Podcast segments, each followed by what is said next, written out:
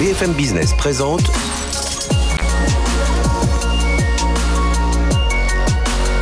le magazine de l'accélération digitale. 01 Business avec Frédéric Simotel. Bonjour, bienvenue dans l'émission 01 Business. On va avoir une grosse partie RH euh, là pour la première partie de l'émission, parce qu'on va recevoir dans un instant Laurent Delaporte, c'est le directeur général de Kappa. Kappa, c'est cette, euh, euh, plateforme de recrutement 100% digital qui rejoint le groupe ADECO. On va voir un peu quels sont les outils, quelles sont les perspectives de croissance. On recevra ensuite une de nos chroniques partenaires avec ServiceNow. ServiceNow, c'est ce portail que vous utilisez peut-être dans vos entreprises pour gérer le recrutement, faire du, du, du vous allez voir, voir tout ça et on aura d'ailleurs le témoignage de Marianne Noël qui est la DRH du groupe SES IMO, Imagotag. Voilà, je réussis à le dire. En deuxième partie de l'émission, on parlera impression avec le patron de Depson en France. On parlera aussi, tiens, IP Label, cette marque, vous l'avez peut-être suivi, c'était le, euh, la mesure des, services digitaux, le, pilotage, de tout savoir quel débit. Et bien, cette entreprise est en train de repartir sur un renouveau avec ses nouveaux actionnaires. On en reparlera, l'un d'entre eux sera avec nous. Et puis, une start-up s'appelle iData et on est dans le domaine des chatbots. Ce sera en toute fin d'émission. Allez, tout de suite, on parle RH sur BFM Business. BFM Business, 01 Business. L'invité. On en parle souvent sur cette antenne hein, de recrutement euh, digital à travers ces plateformes. Kappa, QAPA, vous les connaissez certainement. Mais ils rejoignent euh, Adeco pour 65 millions d'euros. On va euh, comprendre un peu tous les dessous de l'affaire et puis comprendre aussi quelles sont les perspectives de croissance de ce marché avec Laurent Delaporte. Bonjour. Bonjour. Laurent, merci d'être avec nous, directeur général de, euh, de CAPA.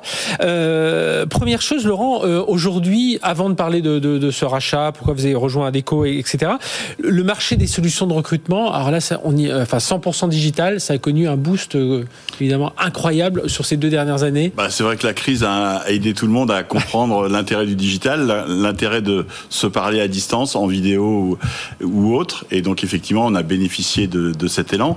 mais c'est aussi une tendance de fond euh, de simplifier la relation entre le candidat et le recruteur. Parce qu'aujourd'hui, concrètement, CAPA, je me connecte sur la plateforme, je suis connecté. Expliquez-nous un petit peu comment le, le fonctionnement de cette plateforme. CAPA, c'est une euh, plateforme qui euh, s'intéresse principalement aux non-cadres. Mmh. Les, les, les, candidats donc s'inscrivent sur la plateforme et en, fonction de leur expérience, de leur euh, euh, ouais, de leur expérience et de et de, leur, souhait et de leur mmh. parcours, on va les contacter proactivement pour leur proposer des jobs, leur euh, les, les les concernant. Donc 4 millions et demi de profils sur la plateforme, vous faites partie du French Tech 120. Euh, euh, pour vous aujourd'hui, donc ça a été boosté par la pandémie, hein, je, je, vois le, le, le, marché a été multiplié par 8 en deux ans, on, voit, on vise des perspectives de marché de 350 millions d'euros, euh, boosté par la pandémie. Ça veut dire qu'il n'y a pas, pas, de retour en arrière, voilà, on, a des, on, on est dans ces nouveaux usages aujourd'hui et ça s'inscrit, euh, ça a été même un accélérateur on imagine. On, on le voit, nos, nos, nos, clients euh, sont effectivement maintenant adeptes et à, avec cette plateforme. Et, la demande du marché, elle est vraiment de toujours tester euh, la solution classique par rapport à la solution digitale pour avoir euh, les deux, bénéficier en digital de plus de réactivité, de plus de rapidité, de plus de simplicité. Euh, et puis, et donc, oui, c'est une tendance de fond. Et, la confiance s'est vraiment installée parce que c'est vrai que là, c'est vrai. Moi, je vois toujours la partie outils collaboratifs, hein, tous ces Zoom, ces Teams, ces WebEx on l'utilisait, mais euh, voilà. Alors, je sais pas qu'on n'y faisait pas confiance, mais euh, voilà, on préférait d'autres moyens. Euh, pareil pour le recrutement digital. Aujourd'hui, il y a une confiance aussi dans ces outils. On se dit, ça y est, ben, on, peut y aller, quoi. Ça marche.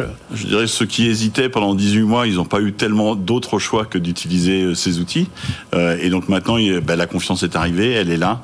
Et nous, on est capable de montrer qu'on on a des clients qui considèrent qu'ils ont le même niveau de qualité, le même niveau de candidat euh, en classique et en digital avec oui, ça plus de services. Et, et, donc, euh, dans 80% des cas, une heure en moyenne suffit à l'entreprise pour satisfaire son besoin en salarié. Euh, oui, pourquoi? Parce qu'on a notre base de clients qui est de candidats qui est très forte. On la contacte tout de suite à travers les applications mobiles et la réactivité elle est quasi immédiate. Ça veut dire derrière des outils pour la maîtrise des datas, des moteurs d'intelligence artificielle, voilà pour faire les, les, matchs tout de suite assez, assez voilà, rapidement. Voilà, c'est un ensemble d'applications mobiles et puis surtout euh, un moteur d'intelligence artificielle qui va euh, matcher la demande de l'entreprise avec les candidats, les contacter proactivement et en fonction de leur réponse, bah, les présenter à l'entreprise. Et alors, pourquoi ce rapprochement? Parce qu'on, j'avoue, moi, j'avais pas trop vu venir. J'ai imaginé Kappa allait grandir, grandir, grandir, et puis euh, voilà, vous étiez au French Tech 120, pourquoi pas viser plus haut un jour? Donc, le rapprochement avec euh, avec euh, Adeco, Adeco, c'est quand même 120 000 intérimaires, c'est 31 000 entreprises clientes, c'est 900, enfin 900 agences.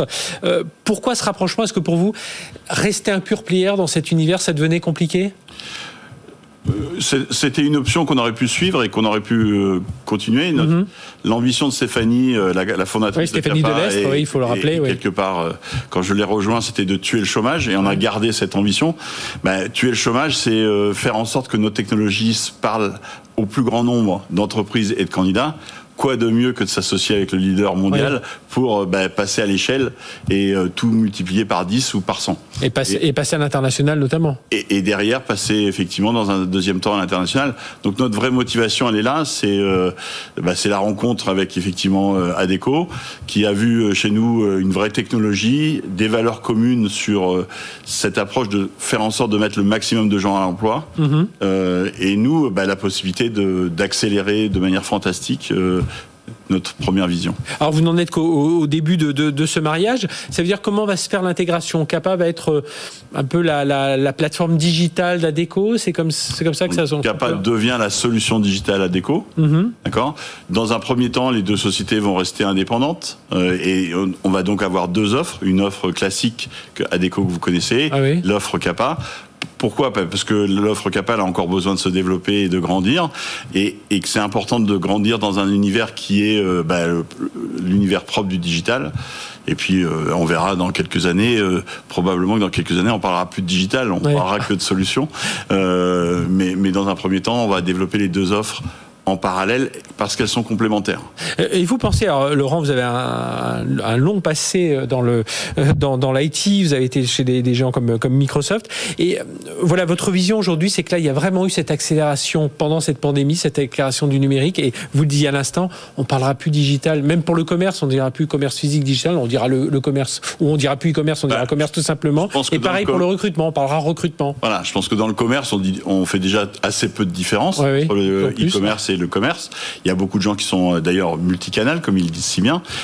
Le marché du recrutement, il était relativement en retard en termes de digital mhm. jusqu'à présent.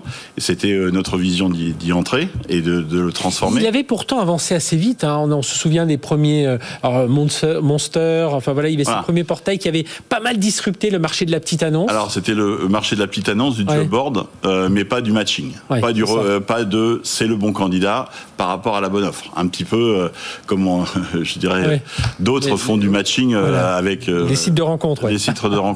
Bon, voilà. Donc là, nous, c'est vraiment vers ça là que, l'on va pour euh, justement maximiser le temps et l'efficacité de tout le monde. Mhm. Et puis aussi donner un parcours euh, d'emploi aux candidats, c'est-à-dire que les faire évoluer euh, probablement en fonction de, bah, de leur expérience et leur proposer de nouveaux jobs. Donc ce, marché, ce marché du recrutement au sens matching, eh ben, il a fortement évolué.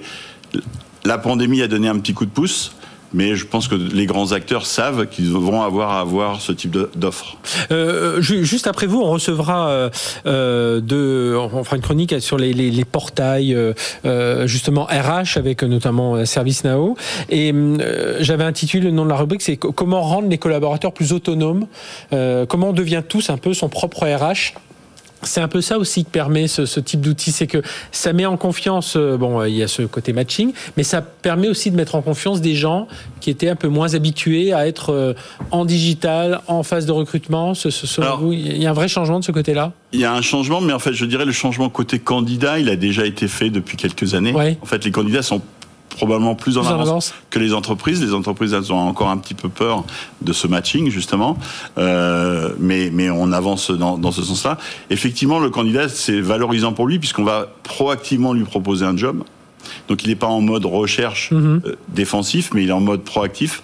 On est en mode proactif avec lui, et ça c'est quelque chose qui le dynamise et le motive. Est-ce que ça peut permettre, parce qu'on voit il y a beaucoup de gens qui cherchent à changer de, carrière, de voie, de euh, d'univers. Est-ce que euh, avec Kappa on peut, ben voilà, on a certaines compétences dans un dans, un secteur du bâtiment, et puis tout d'un coup on se dit tiens j'aimerais bien aller un peu plus vers vers un autre un autre univers. Ça, ça, peut permettre aussi ce genre de choses pour quelqu'un qui voilà veut un peu changer de vie, c'est poser des questions question Alors, bouger dans des métiers connexes ou dans des métiers sur lesquels il y a des compétences euh, qui sont euh, appropriées, oui, Oui. ça s'est fait. Ça s'est fait par exemple beaucoup. On a beaucoup euh, redirigé des gens de la restauration, qui sont des gens euh, habitués à aller vite, à, être, à, à mémoriser les commandes, Mhm. par exemple, ben, en préparateur de commandes dans le e-commerce. Et donc, Ah pendant- il y a énormément de gens qui sont passés euh, d'un secteur à l'autre pendant la période de crise et qui ont tendance, d'ailleurs, pour certains, à y rester puisqu'ils y trouvent euh, bah, d'autres éléments qui les intéressent. Bien, merci Laurent Delaporte d'être venu nous parler de, donc de CAPA, directeur général de CAPA. On salue aussi évidemment Stéphanie Delestre, hein, fondatrice de, de, de cette pépite française qui rejoint donc le groupe ADECO pour euh, voilà, un développement international et ben, on vous suivra évidemment de près. Allez, je vous l'ai promis, on va continuer à parler de RH, c'est tout de suite. Euh, restez avec nous sur BFM Business. BFM Business partenaire. BFM Business, 01 Business. Les invités. Et nos invités, c'est une chronique que vous allez retrouver pendant quelques semaines. On va parler justement de ce retour au travail et de nos nouvelles façons de travailler. Cette semaine, on va parler comment rendre les collaborateurs plus autonomes dans leur process RH. Alors, c'est une série de chroniques avec notre partenaire euh, ServiceNow. Euh, et vous allez découvrir un peu, on va à chaque fois avoir un témoin qui va venir nous parler de ce, comment il met en, en place sa stratégie RH. Aujourd'hui, pour en parler, Marianne Noël, bonjour. Bonjour. Marianne, merci d'être avec nous. Vous êtes directrice des ressources humaines groupe de, du groupe SES Imagotag. Donc, c'est toutes ces étiquettes que l'on voit euh, dans les, dans la, enfin, pour résumer, dans la grande distribution avec les prix qu'on peut changer vite. Il y a de, il y a de la, il y a de l'IoT aussi beaucoup. Donc, vous êtes, euh, Oui, exactement. Euh, ce sont des solutions digitales pour le monde du retail. Mhm. Donc, évidemment, euh, les gens le connaissent sous euh, l'angle de l'étiquette oui, électronique mais il y a en beaucoup de choses derrière. Beaucoup de choses derrière qui rendent le magasin euh, digital plus efficace. Moi, je me souviens pour la gestion de stock, c'était assez incroyable. On pouvait, on pouvait Exactement. ouais, L'optimisation des stocks euh, et, et évidemment la communication vis-à-vis euh, du consommateur, des marques aussi. Euh, il y a énormément de, de solutions qui, euh, qui permettent au magasin physique euh, bah, de rattraper son retard en matière de digitalisation. Oui, et puis on va, on va, et on va voir pourquoi vous avez besoin aussi de d'avoir des, des outils, des plateformes pour gérer les RH, parce que euh, 500 collaborateurs euh, dans le monde à travers 20 filiales. Et alors, je regarde les chiffres d'affaires 2020, 290 millions d'euros, et le premier semestre 2021, vous êtes déjà à 203, donc ça veut dire une progression de plus 71%. Et on comprend, voilà, il faut euh, gérer cette croissance, et justement, euh, les RH sont là pour accompagner cette croissance. Avec nous aussi no- notre expert aujourd'hui, Yanis Deba. Bonjour Yanis. Bonjour Frédéric. Vous êtes directeur général de la filiale France de ServiceNow. Alors c'est un, euh, ça accompagne, alors on va dire globalement accompagne la transformation numérique des entreprises, mais après on est beaucoup. Tiens, nous les premiers, hein, pour, euh, c'est pas par hasard, enfin c'est par hasard qu'on vous reçoit aussi, mais nous on est, on est utilisateurs de ce portail pour accueillir des, pour euh, justement déclarer les invités, pour, euh, enfin il y a tout un tas de services, les incidents SOS, enfin il y a tout, c'est vraiment notre portail euh, interne. Aujourd'hui, ServiceNow marche très bien aussi, 4 milliards 5 de, de chiffre d'affaires. Donc on va parler, voilà, comment vous intégrer dans les, les stratégies des, des entreprises. Alors, euh, Marianne, racontez-nous. Donc, je parlais de cette croissance euh, de, de SES Imagotag, donc qui est assez impressionnante. Pour vous, donc, il fallait forcément un outil pour simplifier l'administration du personnel, euh, pour automatiser et puis surtout sur ce développement à l'international. hein. C'est ça qui a été un peu le moteur? Oui, c'est la grosse particularité de notre groupe, c'est qu'on est extrêmement tourné vers, interna- vers l'international. On est français, mais on est présent dans plus de 20 pays, en très forte croissance, et on en, on en ouvre tous les ans. Euh, et donc, quand on recrute énormément un peu partout sur la planète, on n'a pas forcément des fonctions RH dans chaque pays, en tout cas au démarrage. Euh, et donc, digitaliser tous les aspects administratifs RH, c'est euh, gagner en force de frappe, en efficacité, et concentrer aussi euh, l'action euh, du service RH sur ce qui a de la valeur ajoutée, à savoir chercher les meilleurs talents, travailler sur leur Mhm. carrière, plutôt que travailler sur leur offre d'embauche, leur contrat de travail, leur badge ou, ou leur PC à l'arrivée. Donc c'est aussi une solution qui permet de décloisonner euh, le service RH du service IT et du service Facility Management Mhm. parce que les trois gèrent des entrées et des sorties de personnel en permanence. Euh, donc euh, voilà, on est parti avec ServiceNow et quelques années euh, plus tard, euh, on en est très content. Et, et en quoi alors le, le titre de notre chronique aujourd'hui, c'est rendre les collaborateurs plus autonomes dans leur processus RH. Je pourrais presque dire, on devient presque son propre euh, RH soi-même. Euh, en quoi ça rend les équipes plus autonomes aujourd'hui, ce portail? C'est surtout que les demandes sont centralisées au même endroit, que tous les processus, je dirais, administratifs sont fluides, et donc les réponses sont plus rapides, on voit où on en est, etc. après, ça remplace pas la fonction RH, le contact, et avec son manager et avec son, son, son contact RH. en revanche, ça dédouane tout le monde des, via aussi le couplage avec DocuSign, les signatures électroniques, bah, des choses qui sont un peu moins passionnantes. ça sécurise aussi le volet juridique, mhm. puisque bah, tout est intégré dans la solution. Et tout le monde part sur la même plateforme. Exactement, et ça uniformise aussi tous les processus sur l'ensemble de la planète d'un seul coup. Parce que je pense que ceux qui nous écoutent, comme beaucoup ont peut-être vécu des fusions, acquisitions, avec c'est pas les mêmes outils. On a le collaborateur de côté, il n'utilise pas du tout le même outil pour déclarer ses congés. Enfin, il y a tout de plein, plein de choses comme ça qui qui se passent. Donc c'est bien d'avoir cette, cet outil. Euh, Yanis Daubin de, de ServiceNow, il y a beaucoup de choses qui sont évidemment transformées avec euh, avec le contexte Covid, hein, euh, ce télétravail. Et donc aujourd'hui, pour vous, qu'est-ce qui a fait euh, cette accélération de ce besoin de, de type de plateforme bah, Il y a forcément le contexte Covid, mais il y a aussi une demande forte de la part des entreprises et des, et des employés qui y travaillent. Quand on regarde en fait les différentes études qui sont faites, il y a un point commun à ces études, c'est que de plus en plus les employés, quelle que soit la génération, attendent une même expérience mhm. entre leur vie personnelle avec le mobile, les applications mobiles, etc., et leur finalement leur vie au quotidien dans l'entreprise. Et donc ça accumulé, si vous voulez, au Covid, bah, c'est une accélération de la transformation digitale. Et, alors comment on, comment on arrive à faire passer, je vais poser cette question justement à, Marianne aussi dans, dans, un instant, mais comment on arrive à, à faire comprendre, euh, alors vous avez un chiffre d'affaires de 4,5 milliards, mais vous avez réussi à faire comprendre à beaucoup d'entreprises, mais qu'on n'est pas dans une nouvelle version de l'intranet, voilà, parce qu'on a, on a tous connu ces intranets, on a tous vu euh, les écueils, euh, certaines petites fonctions qui étaient bien, mais on n'utilisait qu'une, et puis rapidement on basculait vers d'autres d'autres outils. voilà, comment on arrive à, à bah, accompagner ce changement justement bah, Ça passe par la valeur que vous apportez dans l'outil finalement. La proposition de valeur de ServiceNow depuis 17 ans, c'est de casser les silos de l'entreprise. Vous mhm. prenez un processus RH, typiquement vous devez normalement avoir différents systèmes sous-jacents, vous avez différents services qui sont, euh, qui sont impliqués et l'idée de la plateforme sur la partie RH, mais c'est vrai sur la finance, sur le service client, etc., c'est d'avoir finalement ce lien entre les différents services, entre les différents processus qui font que l'employé va pouvoir se focaliser sur les tâches à valeur ajoutée comme vient de, de le dire Marianne. Et en fait, pour créer l'adoption, créer l'adhésion, on va jusqu'à mettre un peu plus d'intelligence dans ce portail, mhm. automatiser, euh, mettre de l'intelligence artificielle, des chatbots, etc., qui font que ce point d'entrée apporte tellement de valeur que euh, les employés, en fait, ils vont quasiment naturellement. Et alors, comment on arrive euh, ensuite, Marianne Noël, donc dans le groupe SES Imagotag, à à engager les salariés, à utiliser ce, type de plateforme, à, accompagner justement cette, conduite du changement quand on est RH, voilà, pour pas que ce soit un nouvel outil un peu imposé. Ben, nous, déjà, on est dans un contexte où on a une population qui rejoint l'entreprise et qui s'inscrit dans la durée pour digitaliser le commerce physique. Mhm. Donc, euh, déjà, on a une population qui est quand même euh, très orientée vers le digital, très innovante aussi. Euh, donc, quand on leur dit qu'il faut passer par de la digitalisation dans l'entreprise, ils sont extrêmement prêts et, je dirais, sponsors. Il y a même, je crois, quand on a préparé cette interview, vous m'aviez dit, il y a même un peu de fierté de se dire. Oui, il y a la fierté d'entreprise de se dire qu'on est équipé avec les meilleurs outils, euh, les mhm. plus modernes. Vous parliez d'intranet euh, tout à l'heure. L'intranet, pour moi, c'est d'un autre temps. Euh, non, mais c'est pour ça, comme on a connu ces échecs, donc on arrive avec une nouvelle plateforme, on s'est dit. Oh mais l'intranet, c'est statique. En fait, c'est ça la, grande différence. un portail ServiceNow, c'est extrêmement dynamique. C'est-à-dire qu'on y va parce que on a quelque chose à y faire. On n'y va pas juste pour s'informer. Et en même temps qu'on fait quelque chose, on est informé, on est amené à avoir des liens avec d'autres passerelles et on rentre dans une plateforme collaboratif qui euh, fait plein de liens avec d'autres choses. Oui, parce qu'on parce le rappelle, il y a à la fois, vous avez été comme toutes les entreprises, des collaborateurs à distance. Aujourd'hui, il y a le suivi du parcours, parce qu'il faut les fidéliser, il faut pas qu'ils sont, euh, enfin voilà, il faut conserver aussi ces, euh, ces ressources fortes. Il y a, il y a du recrutement. Enfin voilà, c'est tout ça que vous essayez aussi de, de, gérer sur cette même même plateforme. Oui, alors nous, on a plusieurs outils. On a une démarche d'ensemble de digitalisation de l'entreprise à 360 degrés.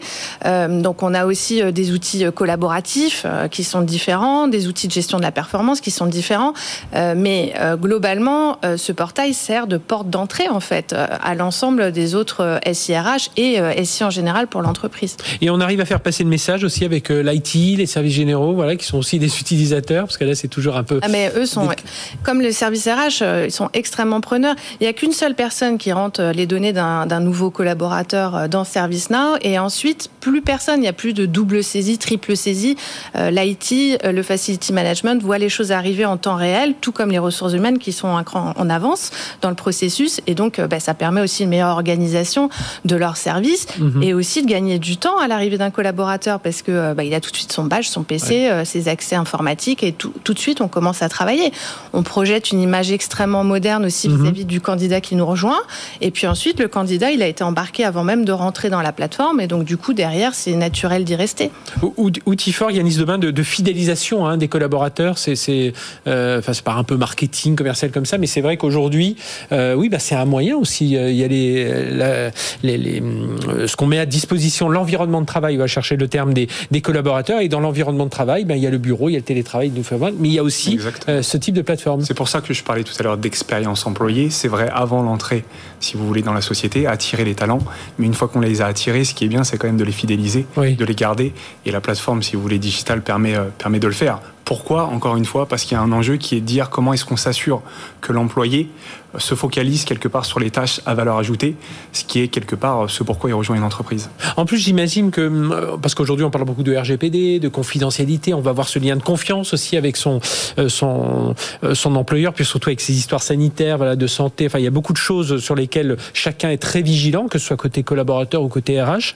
Mais en ayant ce type d'outils aussi, on, résout pas mal de choses aussi. Hein. On passe des vagues réglementaires de manière beaucoup plus smooth que la moyenne. Hein. C'est-à-dire la RGPD, pour on était équipé avant. Pour moi, c'est passé euh, très naturellement parce que ServiceNow a mis euh, tout de suite les choses en place de manière à ce que ce soit fluide. On passe aussi des caps euh, de croissance sans problème parce que euh, c'est scalable. C'est un modèle qui est scalable mhm. et qui ne nécessite pas euh, de surinvestir ensuite. Donc c'est un investissement au départ, mais qui permet pour une société en croissance comme la nôtre bah, d'amortir au fur et à mesure de manière extrêmement forte. Et alors je, je dis, vous parliez de la croissance justement, et ce sera ma dernière question. C'est un, quand je disais tout à l'heure, c'est un outil qui participe à la croissance de l'entreprise, ben oui, qui qui freine pas justement le recrutement et tout ça. C'est comme ça qu'il faut le voir? Et pour nous, qui nous implantons dans des nouveaux pays chaque année, c'est aussi euh, euh, éviter d'être frileux euh, là-dessus. Hein. Les, fonctions centrales sont parfois un peu frileuses hein, parce que c'est entrer dans un pays, c'est pas rien. Hein. Mm-hmm. C'est pas juste recruter des gens dans ce nouveau pays. Il y a tout le volet réglementaire, etc. Ça rend beaucoup moins frileux, beaucoup plus agile et beaucoup plus rapide. Yanis, sur cette dernière question, outils qui participent à la croissance de l'entreprise. Vous n'allez pas me dire non, bien entendu, mais voilà, en, quoi, quels sont les points sur lesquels il faut insister?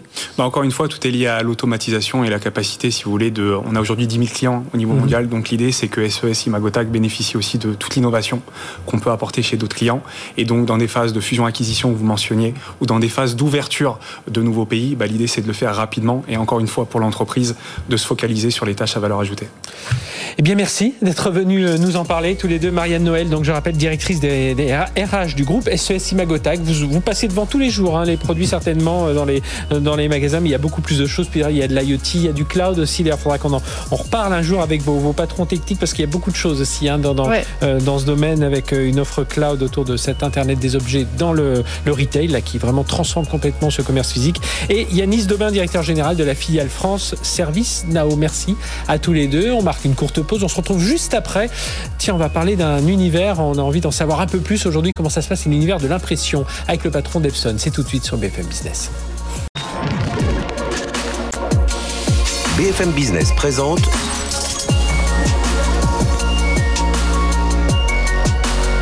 le magazine de l'accélération digitale. 01 Business avec Frédéric Simotel. Voilà, je vous l'ai promis, on n'en parle pas souvent de cet univers de l'impression. Eh bien, on va en parler. On va rentrer dans le vif du sujet avec notre invité suivant, Ernest Kingles. Bonjour. Bonjour. Ernest, merci d'être avec nous. Vous êtes vice-président Europe et France d'Epson. Euh, pour donner une taille, c'est 280 personnes à peu près euh, du commercial, mais aussi un peu une partie fabrication hein, pour l'Europe euh, sur laquelle vous êtes. Alors, ça. premier mot, parce qu'on parle pas souvent ici d'impression. Quand on parle impression, aujourd'hui, on, on, en est où de, de, de ce marché? Alors, on va parler évidemment de tout ce qui est développement durable et tout ça, mais voilà, comment on s'adresse quand on va voir les entreprises aujourd'hui Comment on s'adresse à elles pour leur parler impression autrement que par euh, vous allez consommer moins de papier, etc. Bon, le monde de l'impression, c'est un monde très large, c'est-à-dire on les connaît beaucoup par les imprimantes qu'on a tous à la maison, ou par les imprimantes qu'on retrouve dans les bureaux. Mais l'impression, c'est aussi sur les textiles. Mhm. Et aujourd'hui, euh, tous les grosses fabricants de textiles, euh, ils impriment. Donc, euh, et c'est avec la même technologie qu'on utilise à la maison et, que, mhm. la même technologie qu'on utilise dans les bureaux. Donc, l'univers de l'impression, c'est très large. Et heureusement, ça se passe très bien. Et on a tous les focus, et surtout Epson, on a les focus de développer des produits durables et avec, avec un respect pour la sustainabilité. On, va en reparler parce que c'est vrai qu'il y, a pas mal de chiffres, euh, tout ce que vous avez permis de recycler, tout ça, on va, revenir dessus. Euh, Aujourd'hui, euh, ça veut dire aussi que vous travaillez, vous parliez, c'était bien de parler du textile justement, vous cherchez à travailler beaucoup plus avec des solutions verticales, c'est-à-dire vous allez aller voir des hôteliers pour leur dire tiens voilà, vous imprimez plutôt ce genre de choses, euh, sans doute dans, le monde de la santé, vous parlez des univers du, textile, voilà, c'est là aussi où il faut, innover. Oui, c'est-à-dire on a une grosse partie de, solutions, euh, c'est-à-dire consommateur pour la maison mhm, euh, et pour les home office aussi, euh, bien sûr. Mais on est sur la boutique et on est sur les textiles, on est sur les points d'achat, c'est-à-dire les solutions pour quand on va dans les magasins, mhm. on trouve souvent c'est Epson parce qu'on a une partie des marchés très importante. On a presque 60% des, des parties des marchés.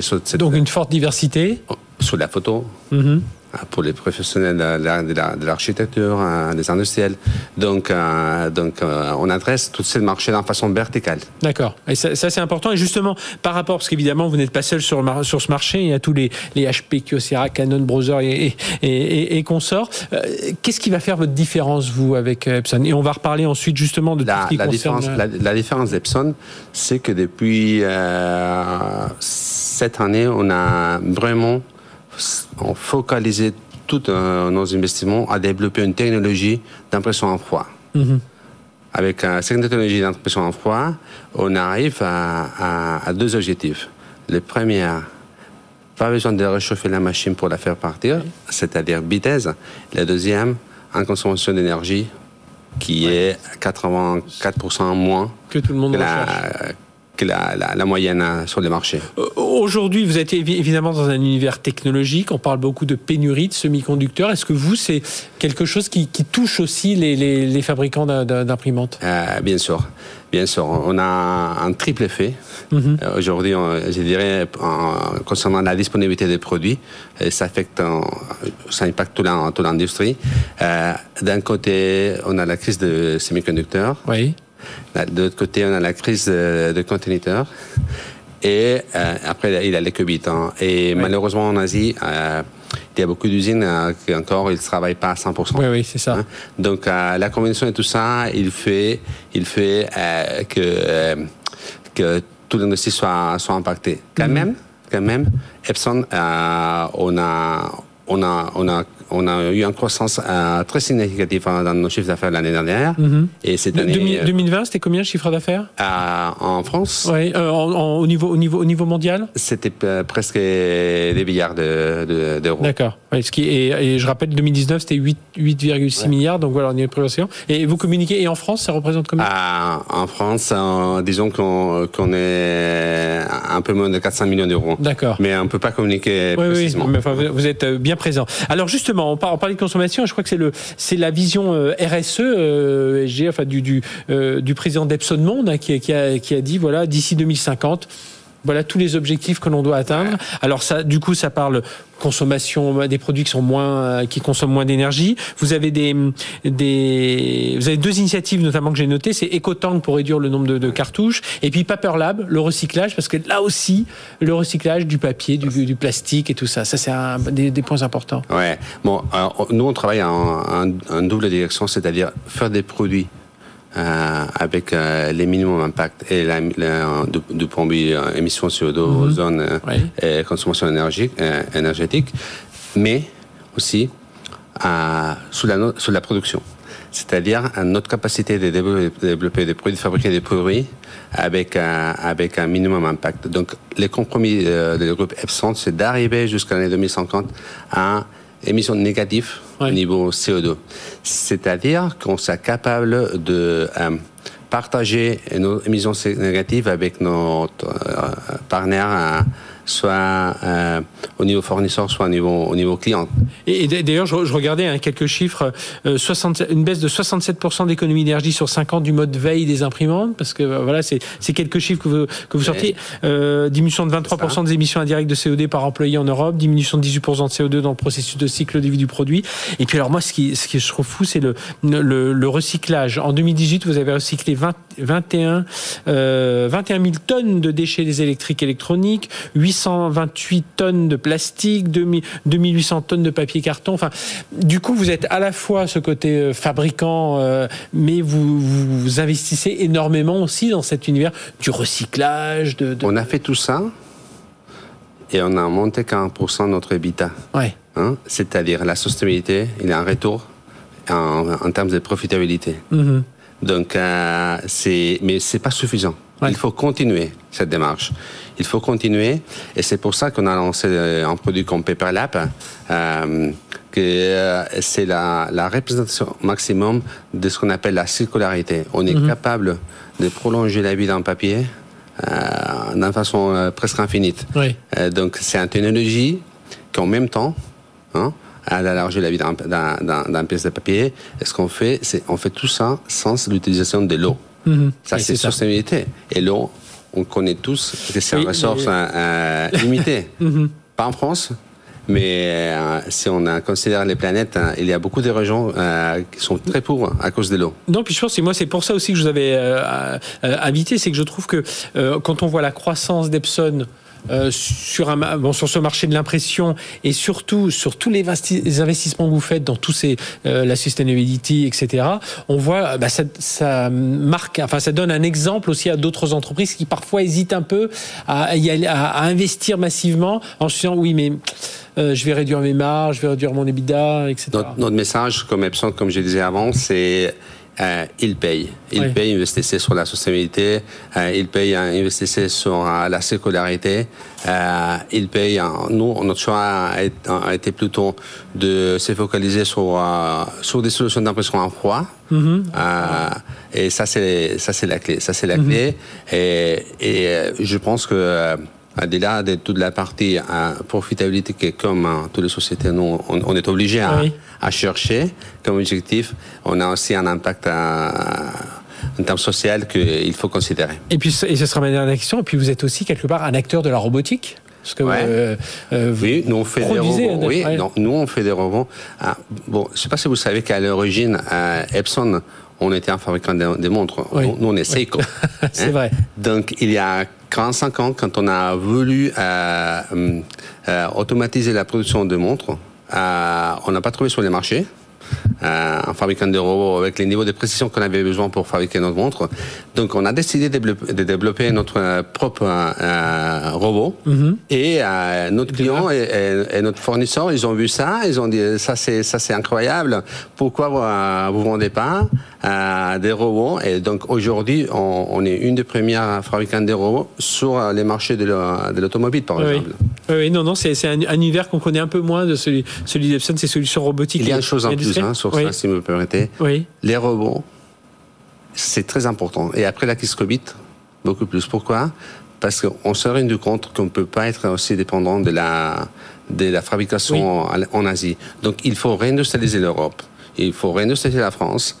Et ça, on peut le faire avec les robots. Oui, et d'ailleurs, on, on, a eu, on a en France un, un industriel dans le textile qui s'appelle Chamatex, et ils viennent d'ouvrir en Ardèche une, une, usine alors entièrement robotisée pour construire des chaussures de sport. Oui, ils font, ils font les, les, les, tissus pour les pilotes de Formule, enfin pour les combinaisons des pilotes de Formule 1. Ils travaillent pour les chaussures de sport, et eux, c'est du robotique. Et vous avez d'ailleurs, je crois que c'est en Allemagne, il y a un grand espace qui a été ouvert de, de démonstration hein, pour ceux qui. On a deux grands espaces en Europe, une en Allemagne et l'autre à Paris, à Clichy. Donc euh, euh même nous en France, on a un grand, espace pour accueillir nos clients, pour faire voir soit la technologie PaperLab, que la technologie d'impression d'étiquettes, la textile et, les robots. Bon, eh bien, on ira filmer ça pour montrer à, nos téléspectateurs des euh, images. Merci Ernest Kungels d'être venu avec nous, vice-président Europe et France d'Epson, voilà, de venir nous parler de ce, ce sujet, de l'impression, de la robotique, euh, euh, des critères environnementaux hein, qui sont qui font partie vraiment, qui sont au cœur de votre stratégie et au cœur justement de votre de votre croissance. Hein, il faut il faut bien le rappeler. Merci, d'avoir été avec nous. On se retrouve dans un instant, une très courte seconde.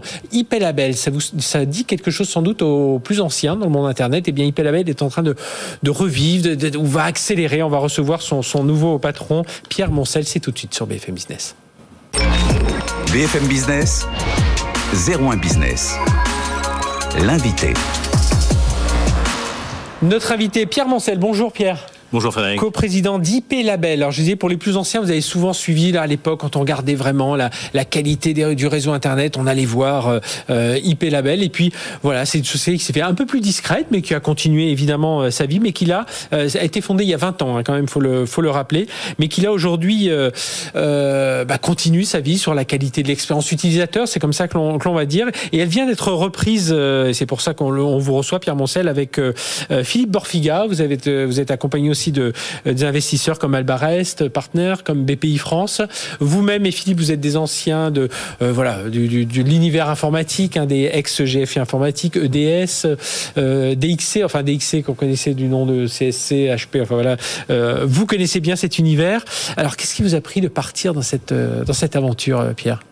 Bah, on a eu l'opportunité avec BPI France et Albarest d'assurer la transmission d'IP Label. Comme vous le disiez, le fondateur l'a créé il y a une vingtaine d'années. C'est Eric Varzogui. Varzogui, voilà, j'avais peur de Il l'a fondé une, une, vingtaine d'années.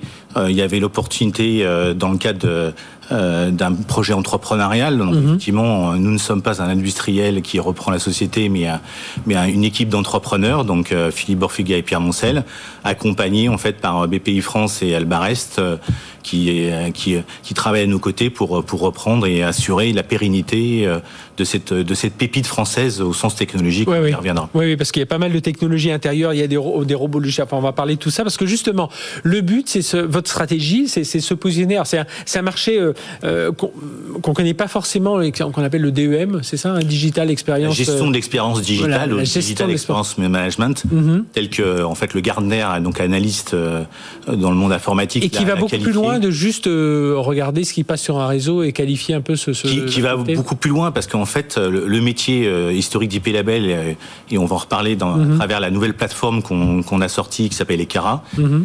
Euh, l'objectif, effectivement, c'est de mesurer en fait la, la santé d'un système d'information que sur la, à la fois sur la partie web, mais aussi sur la partie euh, de l'ensemble des applications informatiques métiers, euh, du commerce, du marketing, de la logistique, de la gestion de comptes bancaires, du booking ou du checking, parce qu'on travaille avec des grandes compagnies aériennes mhm. européennes.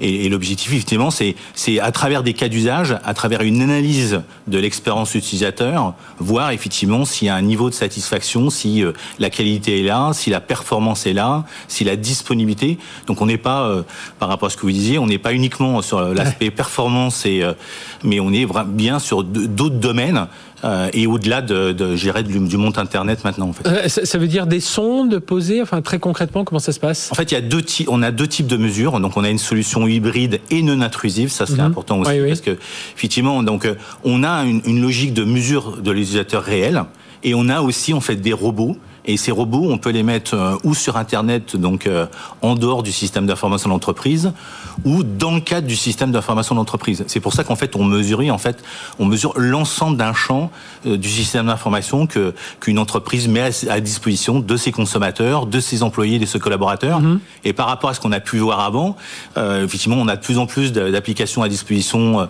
des RH, de la finance, des ventes et ainsi de suite. Là, c'est d'être capable de d'indiquer au DRH quand il y a une réorganisation du travail, comme on a pu le voir, et vous le preniez en exemple à travers les précédentes euh, interventions, on est dans cette notion de, mesure et, de, et dans une logique globale en tant qu'utilisateur. Ça, veut dire que moi, je suis DSI, euh, j'ai beaucoup d'informations, j'ai du mode SaaS, euh, voilà, je, suis dans le cloud, j'ai beaucoup d'applications qui sont dans le cloud je peux voilà aller challenger mes, mes, mes fournisseurs à, travers ce type de solution IP, Label? Avec Philippe, on l'a connu, alors tous les deux, de, moi je l'ai connu dans le monde du cosmétique. Oui où en fait, c'est comme ça que euh, moi j'ai connu euh, IP Label dans le cadre d'une grande société de cosmétique française. On a mis en place en fait euh, à, la demande du, petit-fils du fondateur, en fait des, des indicateurs de niveau de service, des service level agreement, et en fait ce cette société de cosmétique mesurait la qualité de l'infogéreur ou du constructeur de mhm. site e-commerce que nous étions à travers en fait ces points de mesure et on le faisait dans une logique omnicanal dont on parlait tout à bah l'heure, à la fois euh, au niveau des sites online, mais aussi des sites offline et des boutiques. Donc en fait, globalement, dans une vision cockpit et dans une vision un peu globale, on est capable de, de, de présenter à une direction générale, vue d'un utilisateur, et c'est ça qui est important, parce que mhm. euh, jusqu'à maintenant, on parlait beaucoup euh, d'informatique, euh, d'infrastructure, de serveurs, de réseaux télécoms, d'où vient effectivement IP Label au départ, et effectivement, vous parliez bien d'Internet. Oui, à l'époque, nous, on, on faisait la comparaison de. C'était il y a 20 ans, hein, comparaison de site de, de, débit de site internet, voilà, étaient les sites internet. En fait, ça a été le, ça a été le, le, départ de, d'Eric Varzegui et d'IP Label. Et euh, au fur et à mesure, ils ont étendu. Et avec cette nouvelle plateforme Ecara, aujourd'hui, on est capable de couvrir aussi bien le monde internet euh, sur des sites, des sites marchands e-commerce, mais aussi, en fait, du, euh, une, une, un système de gestion de compte bancaire, de booking, de checking. Et ça, multi-réseau, c'est-à-dire que je suis en, multi-réseau. Euh, bientôt 5G. Euh, Alors, ce, qui est intéressant dans le cadre de, notre offre, en fait, c'est qu'on a plus de 250 points de mesure dans le monde. Donc, et on est capable, le fait, de faire cette mesure d'expérience utilisateur et de, et dirais de, du point de vue consommateur ou, employé ou collaborateur, où vous soyez dans 80 pays avec 250 mhm. points de mesure. Et ces points de mesure, ils sont hybrides, à la fois auprès des opérateurs télécoms qui vous offrent un service autour du, du réseau GSM et Wi-Fi, mais aussi dans les dans ces nouveaux cloud providers Mhm. Euh, AWS, Azure, Google, ah, euh, ou, savoir si on a bien ou OVH ou Alibaba avec lequel on travaille en Chine et maintenant de plus en plus en Europe, qui est de mesurer en fait euh, la satisfaction utilisateur, je dirais vu du poste de travail et, et de plus en plus parce qu'on on a une grosse force aussi sur le mobile. On crée des fermes mobiles où on a l'analyse de l'usage mobile avec des vrais mobiles iOS et Android. Ça veut dire que même des opérateurs qui ont, doivent avoir aussi leurs propres éléments de, de, sonde, de calcul, de vérification, ils peuvent faire appel à IP Label pour se voir. Alors il y en a un hors de France, pas loin d'ici, qui effectivement qui dispose d'une ferme mobile IP Label avec euh, un certain nombre de mobiles. Et en fait on, on, on ils jouent des parcours utilisateurs euh, parce qu'effectivement on a un mhm. éditeur euh, ce qu'on appelle un studio hein, de création des parcours utilisateurs pour ensuite jouer ces parcours dans des robots. Donc des robots c'est les automates hein, on parlait tout à l'heure de robots. Et c'est une vraie force historique d'IPLabel c'est c'est de mettre ces robots ou dans le monde je dirais externe à l'entreprise internet ou à l'intérieur même dans l'entreprise. Et c'est pour ça que je vous parlais de solutions non intrusives. Mhm.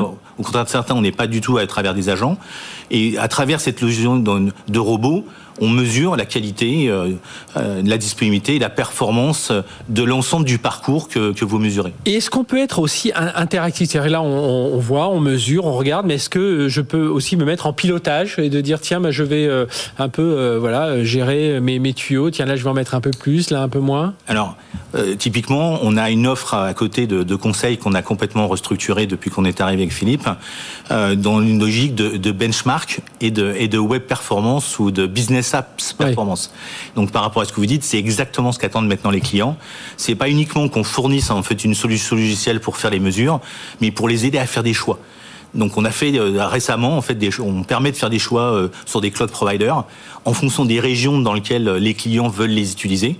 On l'a fait euh, pour la Chine, on l'a fait pour, mhm. d'autres régions en, en, Europe où on est capable en fait de faire un benchmark d'une expérience utilisateur suivant en fait le cloud provider que vous utilisez.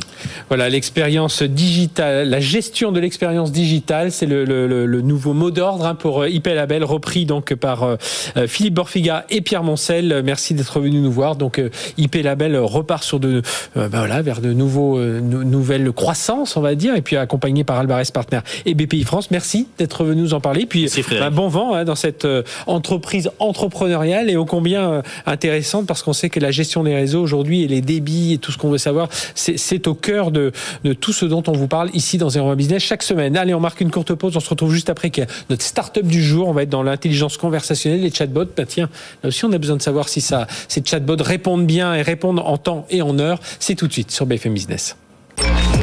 BFM Business. 01 Business. Startup Booster. Startup Booster, on va parler de l'intelligence conversationnelle, on dit aussi chatbot hein, pour euh, résumer tout ça, avec Sarah Martineau. Bonjour. Bonjour. Merci d'être avec nous. Vous êtes CEO d'IDETA, euh, né en, alors IDETA, voilà, c'est le petit D apostrophe, euh, créé en 2017, c'est une vingtaine de personnes, levé de fonds en, mai dernier de d'un million sept. Et donc c'est une, bah voilà, une plateforme euh, conversationnelle. On permet de créer ça, un conseiller virtuel, un vendeur virtuel, c'est ça le, Exactement. Donc c'est un logiciel qui permet de créer l'ensemble des chatbots de l'entreprise. Ça peut être aussi des callbots, des mhm. voicebots, enfin callbots plutôt pour le call center. Et donc ça va permettre à l'entreprise de gérer l'ensemble des process en interne, de répondre à l'ensemble des questions. Et ça peut être salarié, mais aussi euh, client avec du SAV. Donc c'est vraiment très large et ça permet d'unifier un petit peu euh, l'ensemble des chatbots de l'entreprise.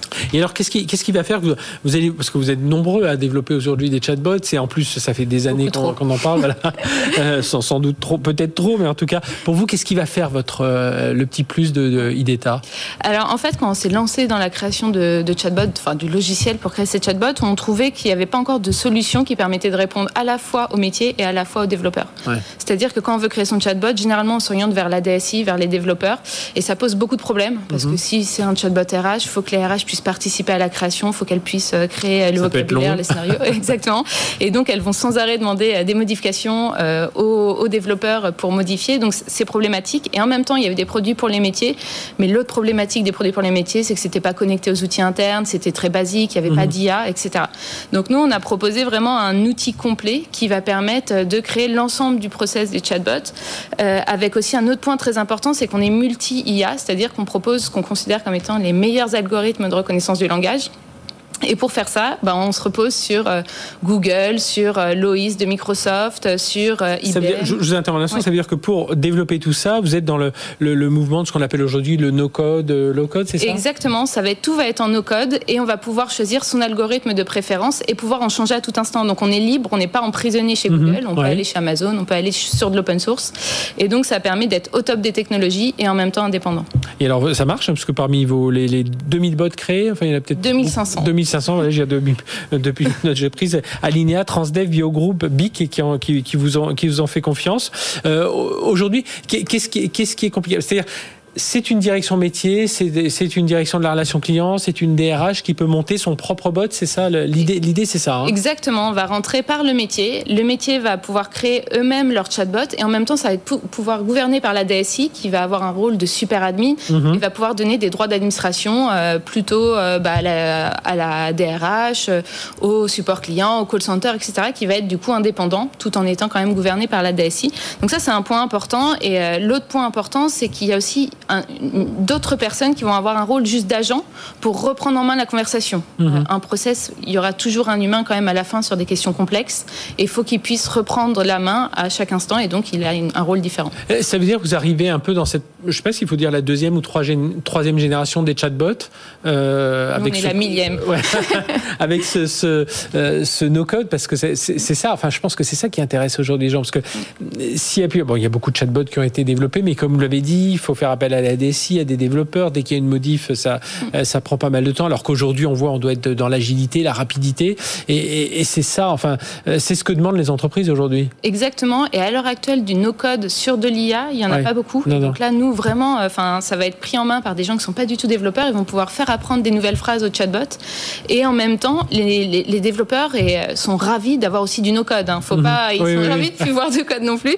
Et ils vont pouvoir connecter les outils internes de l'entreprise de manière très simple, un CRM, un SIRH. Euh, enfin, vraiment, ils sont autonomes pour le faire. Quand vous dites que vous utilisez plusieurs euh, toutes les technologies d'intelligence artificielle, vous êtes multi-intelligence artificielle, ça veut dire quoi très concrètement? Euh, Concrètement, ça veut dire qu'on s'est connecté aux algorithmes les plus puissants et le client va pouvoir choisir ses algorithmes et va mhm. pouvoir en changer. Et si jamais il y a un outil qu'il souhaite avoir, qu'ils ont développé en interne, il va pouvoir le connecter eux-mêmes à la plateforme. Bon là c'est la partie plutôt développeur chez eux, mais ils vont mhm. pouvoir le connecter à la plateforme et l'utiliser. Euh, s'ils ont une brique de, euh, de par exemple de, de, de, reconnaissance des sentiments, ils vont pouvoir la connecter à la plateforme. Donc c'est-à-dire qu'ils sont vraiment autonomes euh, pour de la génération de devis aussi. Ils vont pouvoir connecter leur brique de génération de devis, etc. Donc c'est assez libre. Donc donc tout est no-code et on va pouvoir faire des processus euh, très simples. Et en même temps, le no-code s'adapte aussi à des choses beaucoup plus compliquées euh, avec des connexions API. Ça, ça veut dire que c'est des projets qui peuvent se monter en quelques jours presque euh, Exactement. Bah, Nous, on propose des ateliers de co-création d'une semaine. Et donc, les deux premiers jours, c'est vraiment pour le cas d'usage, comprendre, etc. Mais ensuite, au bout d'une semaine, on a son chatbot qui est fonctionnel et qu'on va pouvoir tester.